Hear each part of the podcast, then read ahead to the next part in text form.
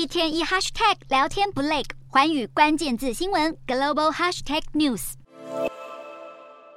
美国社群媒体纷纷发布财报，脸书母公司 Meta 公布第四季营收是三百二十一点七亿美元，比去年同期下滑百分之四点五，但高于预期，并且将库藏股回购计划规模增加四百亿美元。Meta 还预测，今年第一季营收可能优于市场预期，激励股价盘后大涨将近百分之二十。Meta 的猜测显示，随着各大企业增加行销预算，广告市场可能正在复苏。Meta 执行长祖克伯表示，今年会更加严格控制支出成本，并且会是有效率的一年，要致力成为一个更强大和灵活的组织。而社群平台 Snapchat 的母公司 Snap 去年第四季营收是十三亿美元，与去年同期持平，但这是 Snap 自二零一七年挂牌上市以来最缓慢的营收成长。原因是苹果修改隐私政策，让 APP 更难锁定广告目标或者衡量广告成效。另外，社群媒体 Tinder 的母公司 Match 公布上季财报，营收下滑百分之二，来到七点八六亿美元，是历年来营收首度减少。原因是经济不景气以及强势美元也影响业绩表现。